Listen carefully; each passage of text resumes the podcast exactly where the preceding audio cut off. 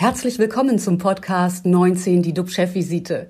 DUB-Unternehmerverleger Jens de Boer und der Chef der Essener Uniklinik, Professor Jochen Werner, reden Tacheles über Corona, Medizin und Wirtschaft. Immer 19 Minuten, immer mit einem Gast. Und äh, unser Gast heute ist Ulrich Becker.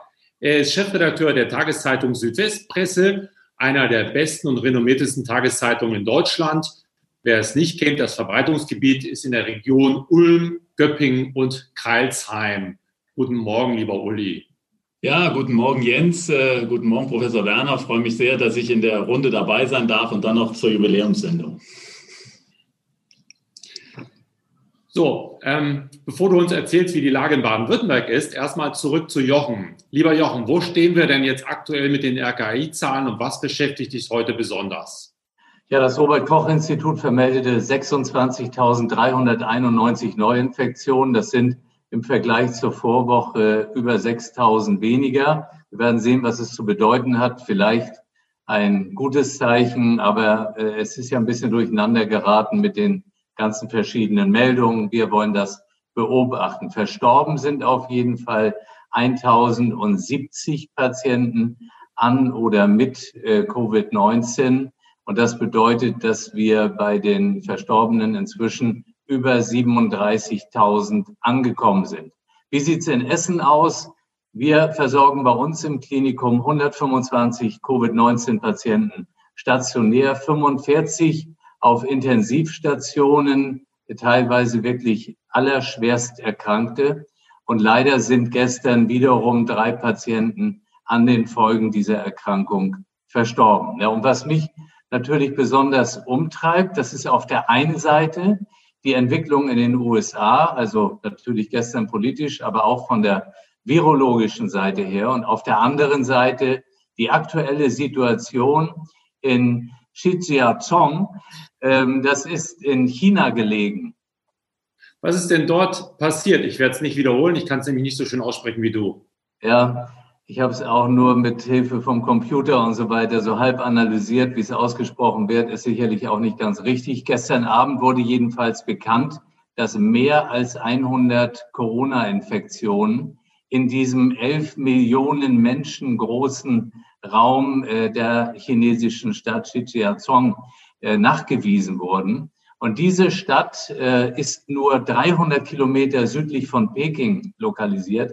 Deswegen glaube ich, hat es eine Relevanz. Reagiert hat die chinesische Regierung darauf mit einer kompletten Isolation der Stadt. Zehn Autobahnen wurden abgeriegelt, alle Schulen geschlossen. Das ist so die eine extreme Situation, die wir uns ja irgendwie auch gar nicht vorstellen können.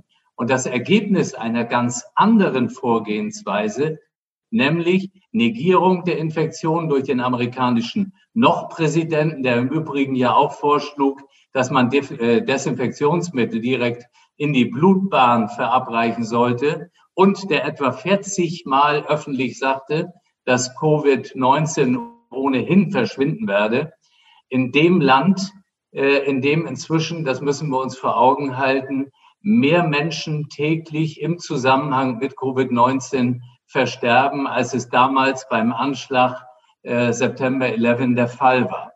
Und jetzt ist Deutschland vor die Aufgabe gestellt, in einem föderalistischen System eben den optimalsten Weg über das Instrument Lockdown hinzubekommen mit der Zielsetzung Infektionszahl unter 50. Und ich finde das bedauerlich, dass nach nicht mal 24 Stunden schon wieder Bundesländer damit begonnen haben, Sonderwege anzukündigen und äh, bestimmte Lockerungen eben einzugehen. Und ich verstehe das Ganze nicht, weil ich sage, die, die Lage ist definitiv ernst. Ähm, erstens kennt das Virus weder Weihnachten noch Föderalismus. Es begrüßt geradezu jede Sonderregelung die Möglichkeit zu verstärkten Kontakt und zur Verbreitung ähm, ermöglicht. Zweitens, natürlich, wir brauchen mehr Impfstoff. Wir werden ihn bekommen, aber das dauert eben auch noch. Drittens, unsere Intensivstationen werden heute schon sehr belastet. Das zeichnet sich auch für ganz Deutschland ab. Und man erkennt es daraus, dass jetzt mitgeteilt wurde, dass Thüringen Intensivpatienten nach Niedersachsen verlegt. Also da ist auch eine nächste Eskalationsstufe eingetreten. Und letztendlich viertens, es besteht die Gefahr, dass die englische Mutation, deren verheerenden Auswirkungen wir täglich in Echtzeit verfolgen können, was manchen immer noch nicht reicht, um den Ernst der Lage zu erkennen, dass dieses Risiko auch zu uns rüberkommt. Und wenn dem so sein sollte, dann werden wir hier ein deutlich schwierigeres, größeres Problem haben, um das Infektionsgeschehen wieder einzudämmen. Damit stiege wirklich die Gefahr einer schweren dritten Welle mit langfristigen Lockdowns, mit vielen Toten. Und deswegen glaube ich, ich sehe keinen Grund äh, zu irgendwelchen Lockerungen jetzt. Ähm, nach dieser eher ernüchternden Analyse zurück zu dir, lieber Jens, in Norwegen. Mein ganz anderes Thema, boomen die E-Autos seit Jahren. Am stärksten profitiert ein deutscher Hersteller. Wer ist der Gewinner? Ja, bevor es nach Norwegen geht, möchte ich die Reise nochmal sozusagen etwas fortsetzen mit einem Abstecher in die Vereinigten Staaten. Du weißt, ich habe viele Freunde im Silicon Valley und habe auch mit denen Kontakt gehabt in den letzten Stunden. Und ich kann dir sagen, die Empörung über die verstörenden gestrigen Schlussakkord der Ära Trump ist riesig. Keine Frage, du hast es eben ausgeführt, das Thema Corona hat die Wahl auch mitentschieden in den Vereinigten Staaten und die Verharmlosung hat alles noch viel, viel schlimmer gemacht. Und der Sturm vom Trump-Mob auf das Kapitol hat die Wirtschaft entsetzt. Also bemerkenswert und gut fand ich für die Demokratie, dass prompt viele Aufrufe von CEOs in den sozialen Medien da waren, die Unruhen sofort zu beenden. Und meine persönliche Hoffnung ist, dass Trump mit dieser Mob- und Pöbelaktion politischen Selbstmord begangen hat und wir ihn irgendwann vergessen können und vielleicht werden wir ihn nochmal beim Minigolf beobachten können. Ähm, ja, ich bin Golfer. Ich hoffe, dass die, dass die die Golfclubs ihn jetzt auch mal verbannen werden. Also zurück nach, äh, äh nach Norwegen. In Norwegen sind 2020 erstmals mehr Elektroautos verkauft worden als Fahrzeuge, die mit Benzin, Diesel und Hybridmotoren angetrieben werden. Und im letzten Jahr machten rein elektrisch betriebene E-Fahrzeuge 54,3 Prozent aller verkauften Autos Neuwagen aus. Und das meldete der norwegische Straßenverkehrsverband. Plug-in-Hybride erreichen einen Marktanteil von 20 Prozent. Reine Diesel- und Benzinautos sind jeweils unter 10 Prozent. Norwegen ist das weltweit erste Land mit einer Elektroautoquote von über 50 Prozent. In Deutschland zum Vergleich lag der äh, Vergleichswert bei rund 6 Prozent. Jetzt denkt jeder, Tesla ist vorne und wenn man sich die Aktienkurse anguckt, Tesla ist sozusagen der Highflyer, aber weit gefehlt. Am stärksten gefragt waren in Norwegen Elektro oder bei Norwegens Elektromodellen, die war der Volkswagen-Konzern, der damit den US-Rivalen Tesla überholte. So, die Top 4 oder Top 5 der meistverkauftesten Wagen waren auf Platz 5, Tata war der Golf, dann kommt Nissan 4, Volkswagen ID3, Tesla dann ähm, äh, kommt dann an nächster Stelle und der äh, Sieger ist der Audi e-tron und Audi gehört ja zum VW-Konzern und das macht uns allen auch ein Stück weit Mut, dass die Autoindustrie, die ja schon relativ tot gesagt worden ist, die deutsche, dass es da noch Lebenszeichen gibt. Ja, und Norwegen gilt ja als Pionierland der Elektromobilität. Für den Boom ist vor allem die Politik verantwortlich. E-Autos sind in Norwegen fast komplett von der Steuer befreit, sodass äh, preislich, dass sie preislich mit den äh, Dieseln und Benzinern ordentlich mithalten können. Und äh, ab 25, 2025 sollen nur noch E-Autos verkauft werden. So, äh, diese gute Nachricht, äh, dass wir nicht hinterherfahren, können wir, sagen wir mal, mal positiv aufnehmen. Was mir gefehlt hat, war der Stern. Der Stern von Mercedes. Und der wird ja in Baden-Württemberg produziert. Und damit sind wir bei unserem Studiogast Ulrich Becker, Chefredakteur der Südwestpresse. Ulrich, was fährst du denn für ein Auto? Bist du schon in der E-Mobilität angekommen? Also ich muss zu meiner Schande gestehen, ich bin nicht in der E-Mobilität bisher angekommen, sondern, und ich glaube, jetzt müssen alle Hörer in Baden-Württemberg ganz schnell weghören, ich fahre ein südkoreanisches Modell. Oh. Ähm, ja, aber ähm, tatsächlich ähm, mit einer 6D-Temp-Abgasregelung, äh, die ja ähm, zumindest, wenn man den Experten glauben soll, dann doch so sauber ist, dass man es noch mit relativ reinem Gewissen fahren kann. Aber ich gebe dir vollkommen recht, Jens Elektromobilität ist ein großes Thema. Ich würde, wenn ich denn äh, nochmal vor der Kaufentscheidung stünde, heute auch zu einem E-Auto greifen. Und ähm, die Zahlen aus Norwegen sind natürlich aus baden-württembergischer Sicht deshalb interessant, weil wir natürlich viel für E-Mobilität tun. Und der Stern Mercedes, du hast recht, die ähm, tun sich noch ein bisschen schwer in der E-Mobilität, aber da ist ja auch jetzt eine große Initiative angestoßen worden. Ole Kalenius, der nicht mehr ganz neue Vorstandschef, tut da sehr viel und ich glaube, die werden den Rückstand dann doch relativ schnell aufholen zu Tesla, da bin ich überzeugt, weil sie ja nun das Auto bauen können und diese dieser deutsche Tanker, wie das halt in der deutschen Industrie manchmal so ist, das dauert ein bisschen länger, aber ich glaube, jetzt geht es schon sehr mit, mit, mit, mit Volldampf auf diese, auf diese E-Mobilität hin. Ich bin da ganz guter Hoffnung, dass sie den Rückstand aufholen können.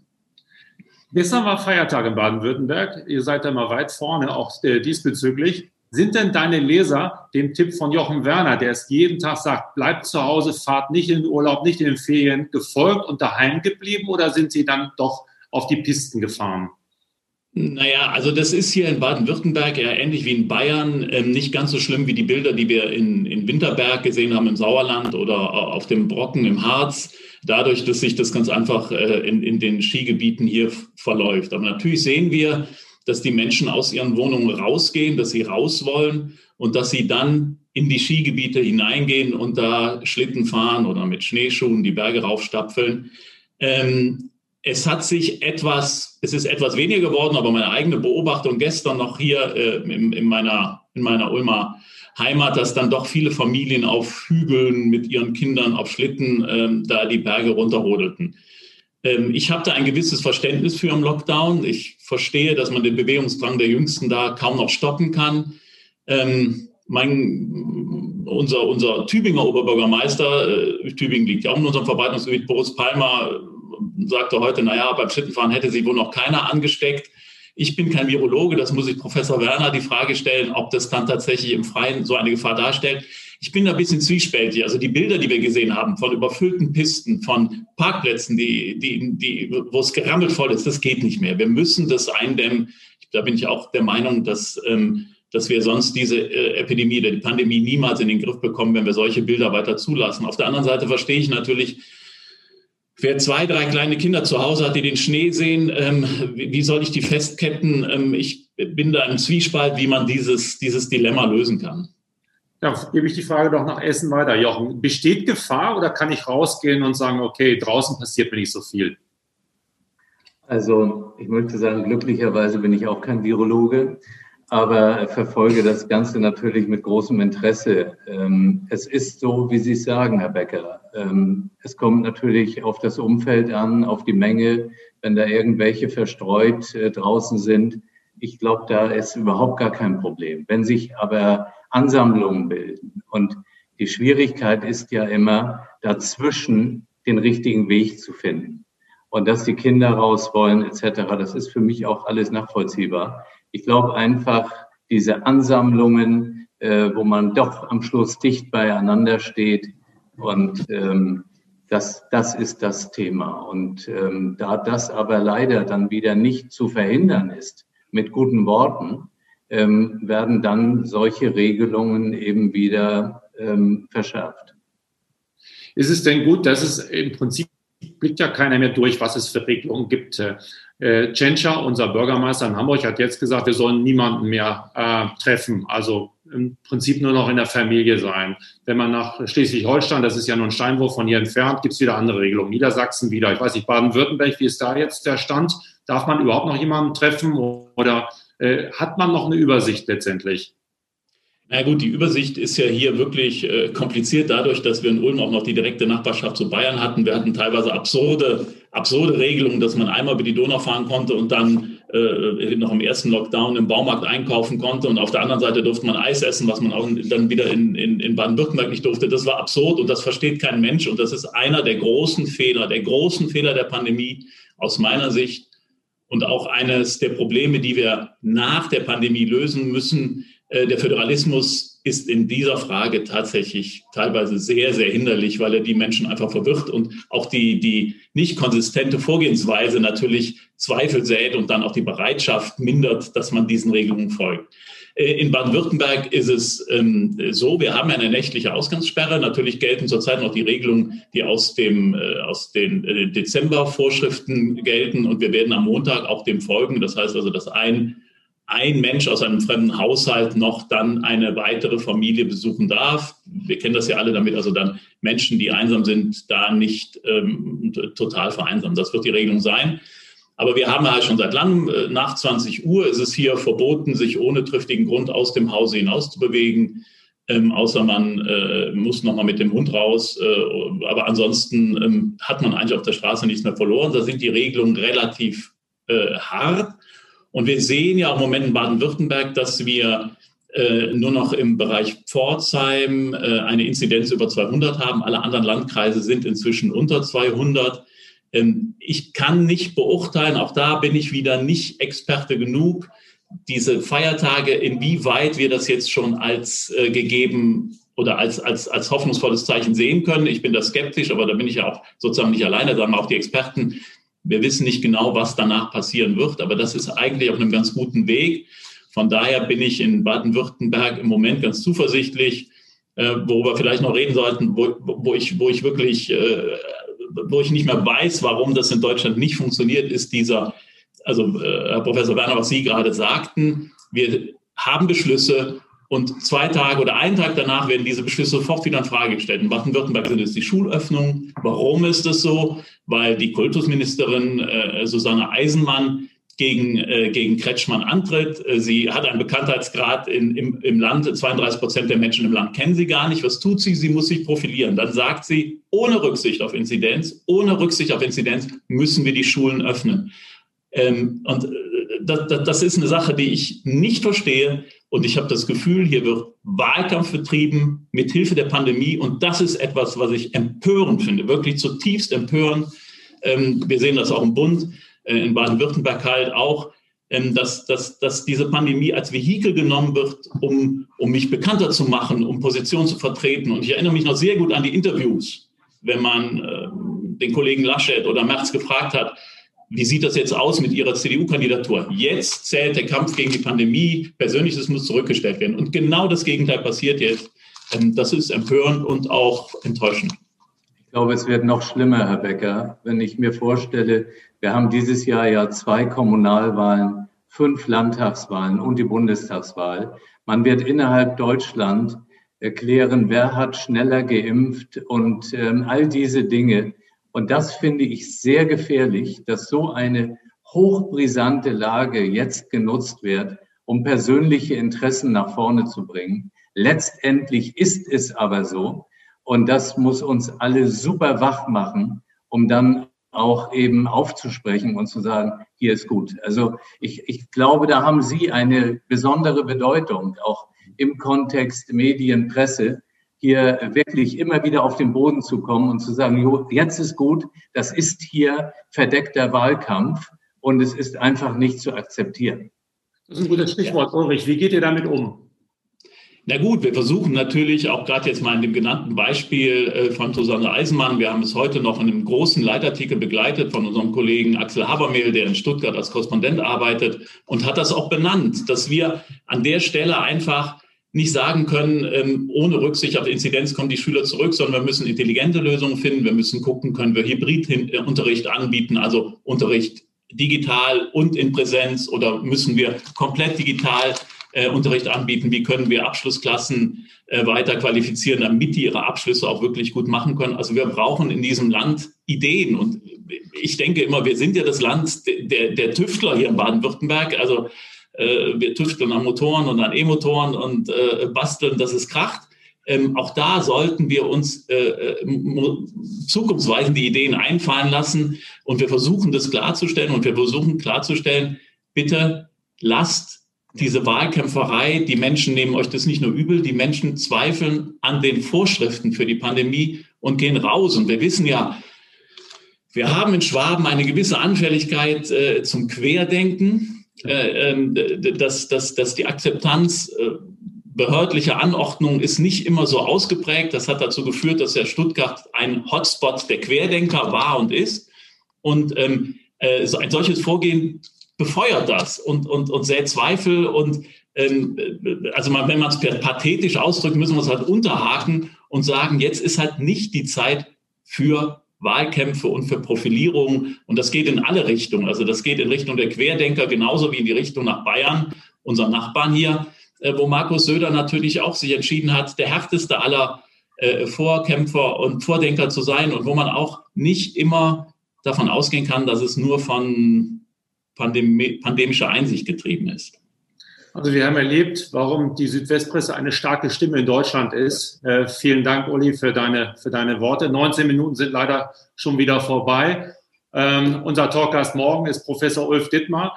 Er ist Chefvirologe der Uniklinik Essen und er kann dann die Fragen von heute äh, wunderbar beantworten, weil er einer der profiliertesten und besten Experten ist, wenn es um Corona und Pandemie geht. Also bleiben Sie alle gesund, klicken Sie rein, wir freuen uns auf Sie. Tschüss aus Hamburg. Und aus Essen. Ja, und tschüss aus Ulm. Dankeschön. Danke.